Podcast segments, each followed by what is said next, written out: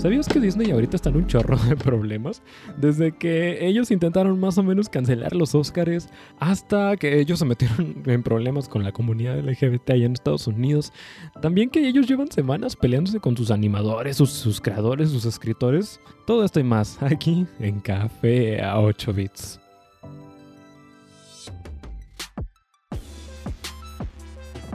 To give you the answer, we take you behind the closed doors of the famed Walt Disney Studio in Hollywood. Doors usually barred to all visitors. Hey, hola, hola.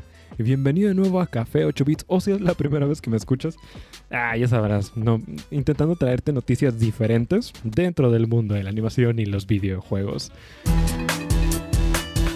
Y continuando hablando de la empresa del ratón vaquero, y es que si por alguna razón hasta el momento no le habías dado la oportunidad a Disney Plus o sencillamente nunca, te había llamado la atención, parece ser que Disney tiene una nueva, una nueva alternativa, una nueva oferta para, sus, para su suscripción, y es que estaría introduciendo una suscripción más barata. Este, sin embargo, pese a que es una suscripción más barata, el gancho de todo esto es que la suscripción estaría viniendo con todo y comerciales. Sí, al igual que más o menos como Hulu en los Estados Unidos. La idea es que tú pagues sobre que pagues la mensualidad, no han dicho precios, y que encima de todo eso tengas que aguantarte los comerciales. Por el momento la suscripción en los Estados Unidos son de 8 dólares, 7.99. Más o menos ponle que sean 2, 3 dólares menos, bajando hasta los 5 o incluso hasta los 4 dólares. Pero aún así, haz de cuenta, pagar 100 pesos, 80 pesos y que venga con todo y comerciales, no, re- realmente yo no la veo. Este, ah, digo, al final del día, y creo que eso es algo importante mencionar aquí, eh, es lo que decía el presidente de distribución y entretenimiento de medios dentro de Disney, que dice, bueno, pues ah, al final del día tener más opciones ayuda tanto al público como a los comerciantes, como a Disney. Al final, todo el mundo termina ganando teniendo más opciones. Ahora, que esas opciones sean buenas, es otro plan, punto punto y aparte. Eh, independientemente de, todas las opciones, se me hace más interesante el momento justo en el que están anunciando la noticia. Y es que es lo que comentaba la semana pasada, que me agarré bastante tiempo hablando. Eh, durante la semana pasada y prácticamente toda esta semana, Disney ha estado a fuego constante dentro de su publicidad y dentro de su imagen. No solamente porque eh, prácticamente se están levantando en, no diría que en armas, pero se están levantando en quejas a través de redes sociales un montón de animadores y un montón de escritores y un montón de directores, tanto de Disney como de Cartoon Network como de Nickelodeon, que ya estuvieron cansados de las de las condiciones laborales en las que están viviendo, en las que están trabajando y dijeron, no, suficiente es suficiente. Y se pusieron todo mundo de acuerdo para estar todo ba- bajo el hashtag, tanto en Twitter como en Facebook, como en Insta, de New Deal for Animation.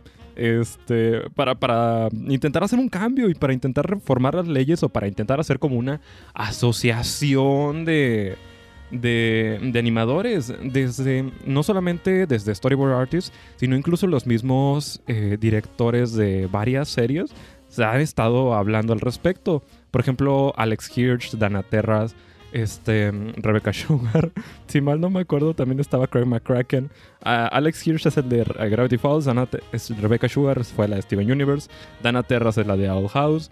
McCracken fue el de Netflix hace poco de Kid Cosmic.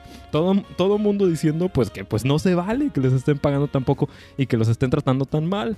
Entonces se me hace bien interesante que justo donde en el- la semana Ah, y aparte, este, la semana en donde estaban, donde todo el mundo se empezó a quejar, Disney dice, ay, mira, Disney Plus está saliendo más barato.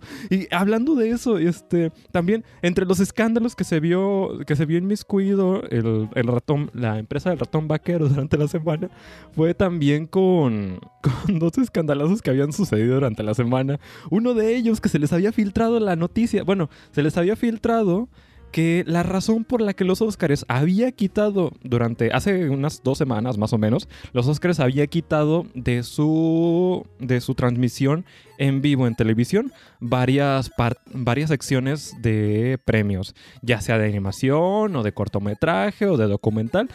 habían como ocho mínimo de las veintitantas que les habían quitado.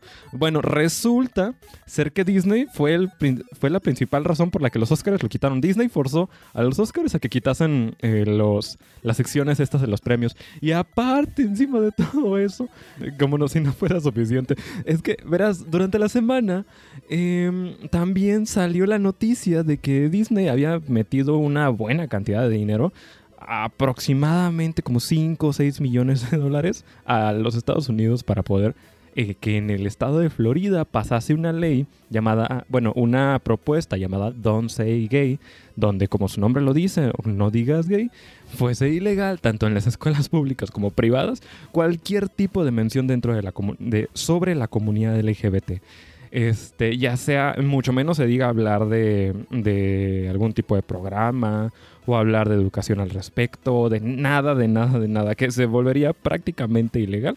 Y por lo mismo, pues se esperaba que ese tipo de propuestas pues empiecen, empezasen a alienar a personas, a individuos, a alumnos de la comunidad que de por sí ya tienen problemas en este tipo de estados, como para que encima les pongan uno que tal cual diga es ilegal prácticamente eh, hablar de cualquier tema al respecto. Si ni siquiera se puede hablar, pues de a cómo podemos, de a cómo podemos sencillamente convivir juntos, independientemente de, tu, de, de la posición que haya al respecto, que en lo personal considero que no tiene nada de malo.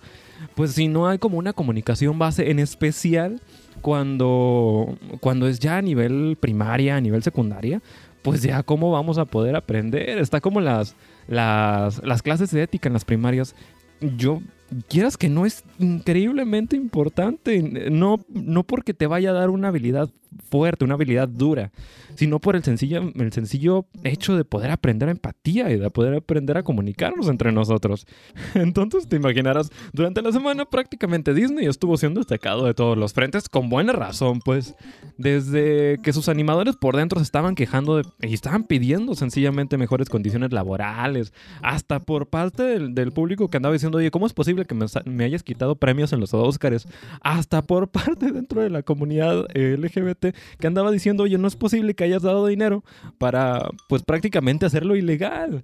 Ay, que por cierto, ya continuando más o menos con el chisme ese, espero no irme mucho por la tangente, pues, pero continuando más o menos con el chisme este de, de, la propuesta de Don't Say Gay en Florida, después de que se salió la noticia de que Disney había metido el dinero para cambiar la ley, para empujar esta iniciativa, había el jefe, el CEO, el mero mero de Disney, Bob Chapek, había mandado un correo a todos los trabajadores dentro de la compañía con el mensaje de no le hace, la empresa no le hace que se estén quejando ustedes, la empresa no va a cambiar, nosotros estamos para hacer dinero, pero desde lo más profundo de mi corazón, este, recuerden que al final del día estamos vendiendo historias y las historias son aquello que cambia el mundo. No, pues olvídate, después de semejante correo, este, tenías a Dana Terras en Twitter prácticamente que protestando y diciendo, ¿cómo es posible que no hay, que como último clavo del ataúd están diciendo eso y que no van a cambiar y que no tienen intención de cambiar?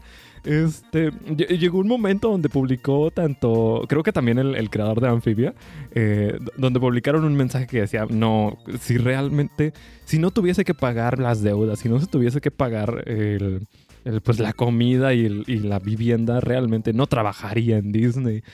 Y con ese mensaje, precisamente ese mensaje yo diría que fue lo que le echó gasolina al fuego y se prendió todo aún más en llamas.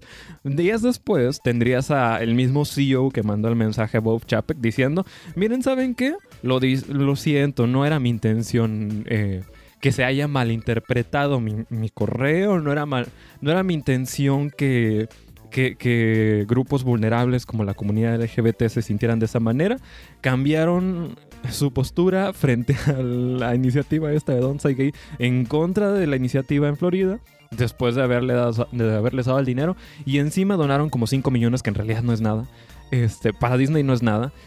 donaron 5 millones de dólares a organizaciones que, que, tengan el objetivo de poder apoyar, respetar y cuidar los derechos humanos de la comunidad LGBT.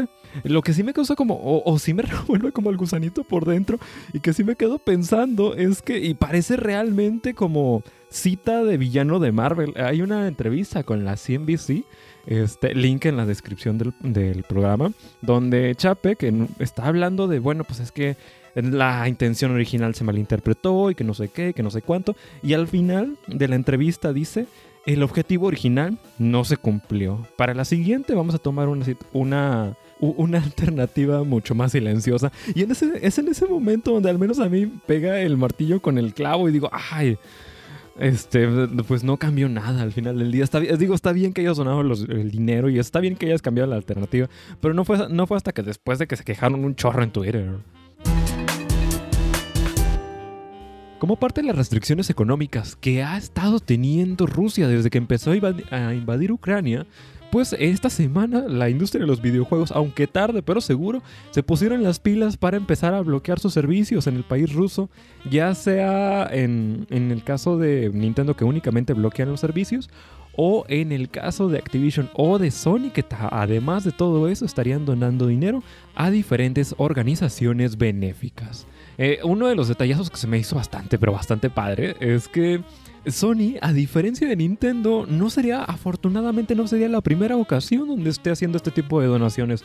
Nada más con decirte que cuando salió el Horizon, el nuevo Horizon, la idea era que durante, si mal no me acuerdo, las primeras dos semanas, si comprabas el juego y lograbas desbloquear uno de los primeros achievements, uno de los primeros logros, iban a donar dinero a asociaciones benéficas que tengan el propósito de reforestaciones en áreas, en áreas vulnerables. Y realmente se me hace un detallazo que a diferencia de, de Activision, que nada más les dieron 300 mil dólares, Sony se haya aventado la tarea de no solamente haberlo hecho antes, sino que lo continúa haciendo ahorita con los 2 millones.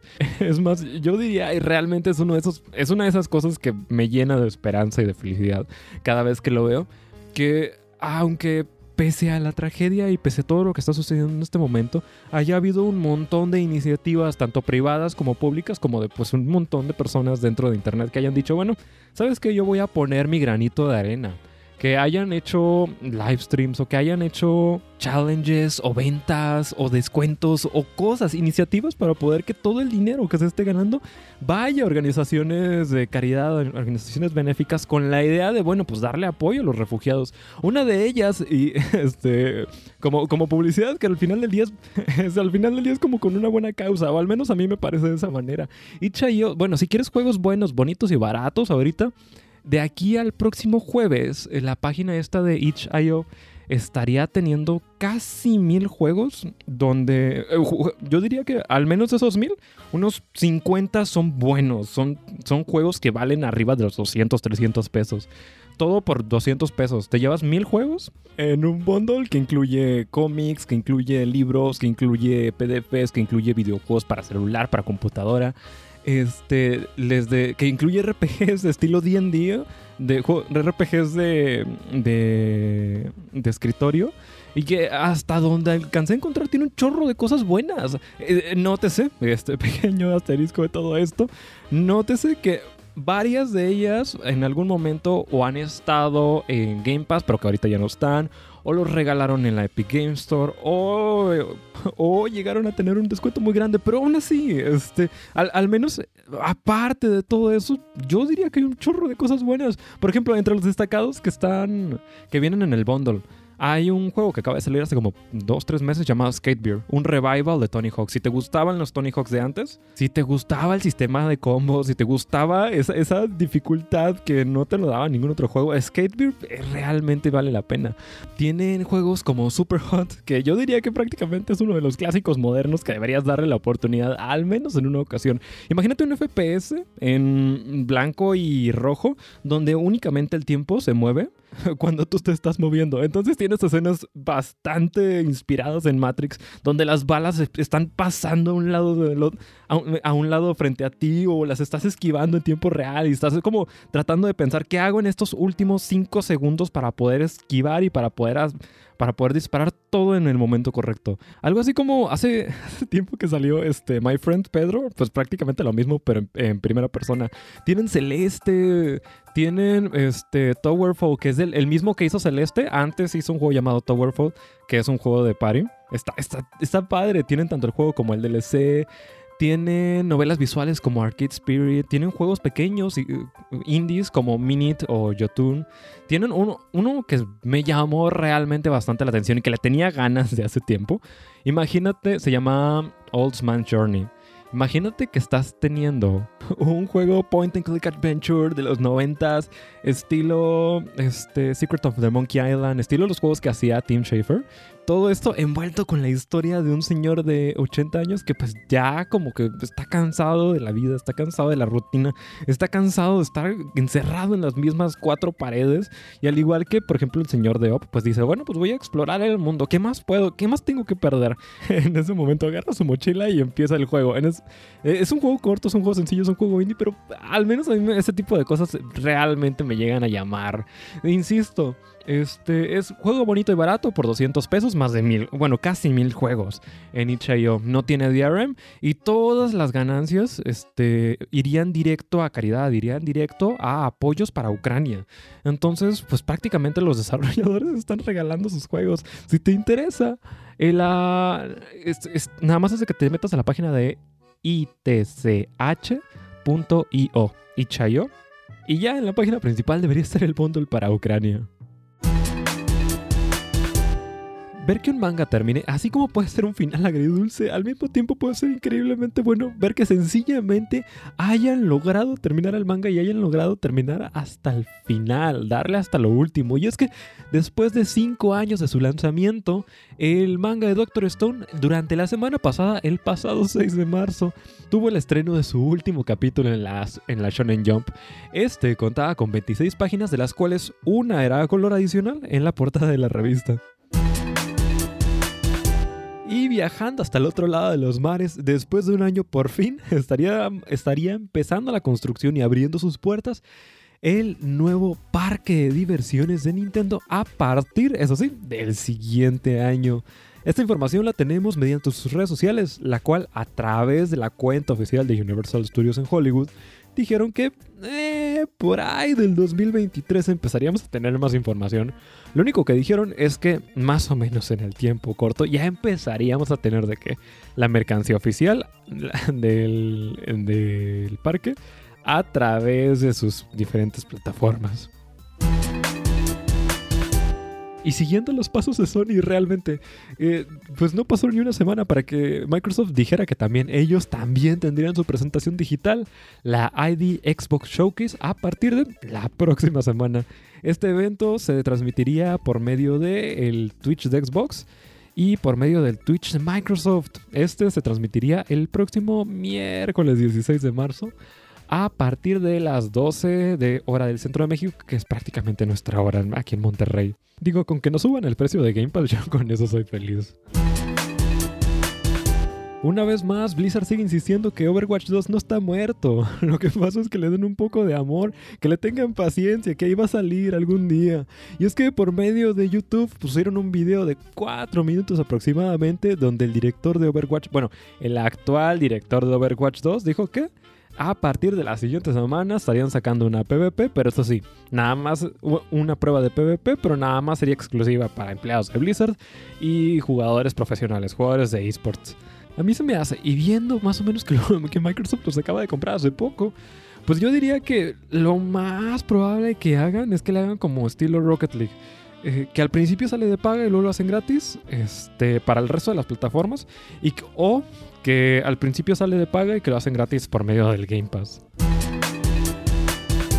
Una de las cosas más curiosas, yo diría, que de Japón es querer la, necesidad, la, la, necedad o la búsqueda constante de siempre querer poner una buena china en lo que sea. Y es más, en la publicidad a cada rato siempre ha sido desde comida, ropa, utensilios, lo que sea, gustos y mantes, probablemente haya algo pegado con una mona china.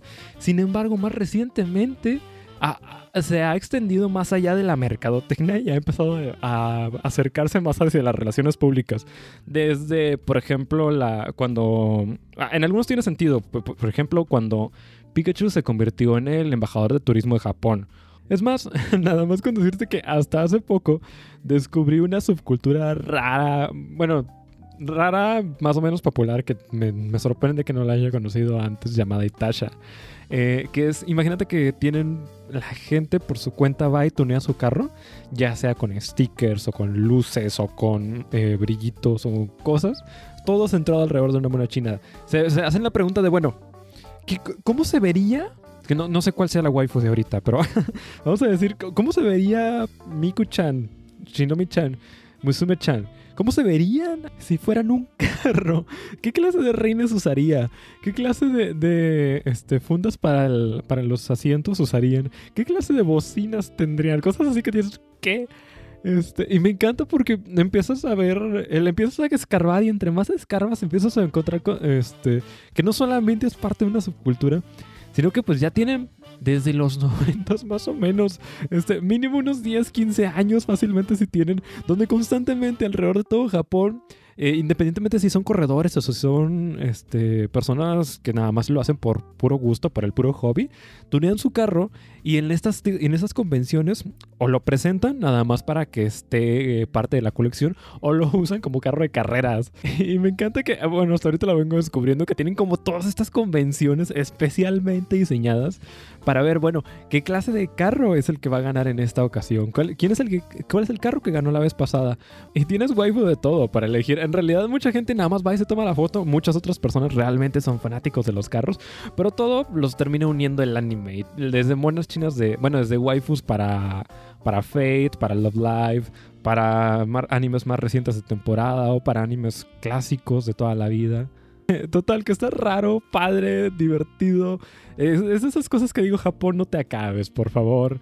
Donde no importa lo que sea, si son carros, si es publicidad, si son, si son nada más pósters. Japón le encanta agregar, antropomorfizar objetos, carros alrededor del anime. Entonces, a lo que iba con todo esto es que durante la semana, al creador de Gundam y le tuvo una entrevista con el periódico llamado Mainichi Shimbun. Y entre otros medios de comunicación, el señor tiene 80 años y pues realmente es una leyenda dentro del anime. Y le preguntan, entre, entre pregunta y pregunta, afortunadamente se agarró hablando de todo, desde el medio ambiente, la educación en el país, qué, clase de hobbies les le gusta pasar en su tiempo libre, y entre pregunta y pregunta, un reportero le hace la pregunta de que pues el año pasado, que el creador de Gundam es, a ver si no me equivoco con el nombre, Yoshiyuki Tomino, eh, le, había, le habían preguntado que pues se había convertido él en el embajador oficial de la ciudad natal. En parte como por publicidad nada más, pero en parte por agregarlo. Le ofrecieron la oportunidad y él dijo, bueno, va. Eh, le preguntan, bueno, ¿y cuál es tu opinión al respecto? Viendo, que viendo cómo ha cambiado la industria desde los 80 hasta ahorita. Este, y que cada vez la, línea se vuelve más grisácea entre eh, en qué momento es publicidad y en qué momento se convierte como en invasión cultural, eh, como apropiación, bueno, ya por llamarlo de alguna manera, como apropiación cultural, este, invasión de lo que realmente es la cultura japonesa tradicional y cómo y, la cultura japonesa actual, la cultura pop. Este, y se me hace súper interesante lo que andaba diciendo, que eh, es, eh, dentro de la mercadotecnia, lo que sea que guste, de acuerdo con él, decía, bueno, pues en la mercadotecnia, pues lo que sean gusten y manden. Siempre y cuando no estén lastimando a nadie, pues al final del día lo que sea es válido. Desde para promocionar eventos o lugares o este, organizaciones o negocios, al final del día se ha vuelto tan común que hasta tiene su propio término. Se llama como Yuru-chan, que es un término japonés que se refiere a una categoría eh, que, se refiere a personajes específicamente diseñados o personajes mascotas específicamente diseñados con la idea de promocionar, al final del día con la, con la idea de hacer marketing. Este, pero en el momento en que este tipo de personajes empiezan a impactar en las leyes o empiezan a impactar en la imagen pública alrededor de, del gobierno o empiezan a impactar en la infraestructura, es cuando ya dice, a ver, párale. O, por ejemplo, más recientemente, en su ciudad natal de Odawara, andaba diciendo que muchas alcantarillas, como, como él ahora era el, el embajador de la ciudad, de manera mm, con el nombre, este, ah, el gobierno había querido implementar y que lo, lo intentó detener como ponerle calcomanías a las, a las alcantarillas, calcomanías de Gundam, calcomanías de, de, otros personajes dentro de la franquicia. Y se me hace súper interesante porque estoy 100% a favor, pero más o menos es la misma idea de cuando... Eh, este, de cuando cambia el lenguaje, ya, ya cuando se hacen palabras, por así decirlo, pochas en el español y que dicen, por ejemplo, whatsappear o la troca o, este, o como estas versiones medio anglosajonas entre medio español, medio inglés, en este spanglish raro y donde a veces es 100% justificado que dices no, pero en otras ocasiones esa es aceptado, eh, se vuelve tan aceptado que hasta la misma RAE dice, sí, no hay problema. Y me encanta porque de alguna manera pues el lenguaje no está escrito en piedra, no es como que a fuerzas siempre tiene que ser eso. El, es, el lenguaje es una herramienta que constantemente está evolucionando. Y más o menos la cultura es, e, es de la misma manera. Sí existe, este, pero me encanta lo que, lo que andaba diciendo este, Toshiyuki Yuki, que pues entiendo, entiendo y respeto y, estoy a favor de su punto de vista, pero me encanta pensarlo de la misma manera de, bueno, ¿en qué, en qué momento realmente es nuestra cultura, entre comillas, tradicional y en qué momento empieza nuestra cultura moderna y que, existe como esta constante variación, esta, esta constante este, línea cada vez más gris entre la cultura, entre comillas, tradicional y entre la cultura pop. ¿Tú qué piensas? Imaginando, por ejemplo, que un meme explota y se vuelve súper mega popular y que es 100% por así decirlo mexicano, que nació y se vuelve increíblemente popular en México y que logra sobrevivir unos 500 años, por darte un número. Ese, después de 500 años, ese meme, tú dirías, tú considerarías, ah, sí, es cultura mexicana o dirías, ay, no, bueno, es que eso es punto y aparte. ¿En qué momento termina como la cultura normal y en qué momento empieza como la cultura pop?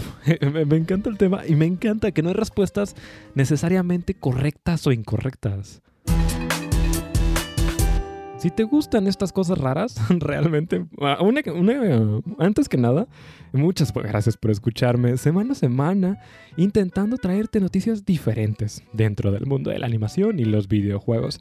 Y si te gustó, en formato de podcast este y todos los programas anteriores, prácticamente en todos lados, Spotify, iTunes, Anchor, Podcast FM, donde sea que te guste escuchar tu podcast bajo el mismo nombre de Café a 8 bits. Hablando eh, a veces de noticias, a veces de temas, a veces de música, a veces de Yoko Taro y a veces de, bueno, ¿qué significa la cultura? este, eh, intentando sacar más, intentando salir más allá de lo mainstream, más allá de la noticia que puede que ya la, ya la has visto mil veces en tu Facebook de Insta o de Facebook. Este, y pues, sin más que poder agregar, cuídate realmente disfruta tu fin de semana, el resto de tu sábado. Y si gustas, nos vemos hasta la siguiente semana. Todos los sábados de 9 a 9 y media bajo la misma estación o también en el podcast. Nos vemos hasta la siguiente semana. Bye bye.